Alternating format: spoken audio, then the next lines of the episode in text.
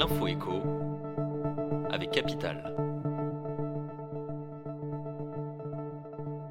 On commence avec le mot du jour, shutdown. Les États-Unis ont évité de justesse le shutdown dans la nuit du samedi 30 septembre au dimanche 1er octobre.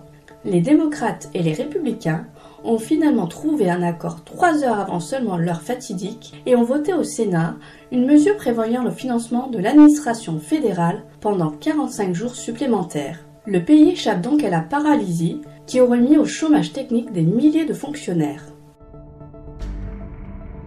On enchaîne avec la bonne nouvelle du jour. La prime d'activité sera bientôt versée sur votre compte bancaire.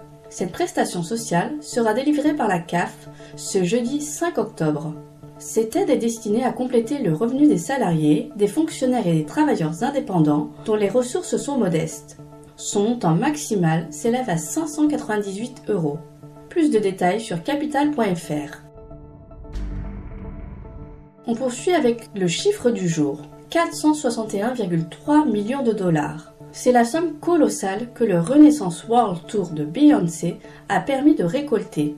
Cette série de concerts de la reine de la pop devient donc la tournée la plus lucrative de l'histoire pour une artiste. Beyoncé détrône ainsi le Sticky and Sweet Tour de Madonna, qui avait lui engrangé 408 millions de dollars. Et on termine par le témoignage du jour. Invité sur BFM TV, samedi 30 septembre, Anthony Delon a affirmé qu'Iromi Rollin, l'ancienne dame de compagnie de son père, aurait caché la somme de 110 000 euros en liquide dans un placard de sa salle de bain. Cette révélation vient alimenter les accusations de harcèlement moral, de violence sur personnes vulnérables et d'abus de faiblesse portées par Anthony Delon, son frère et sa sœur, à l'encontre d'Iromi Rollin. Rendez-vous sur capital.fr pour en savoir plus. C'était l'info écho avec Capital.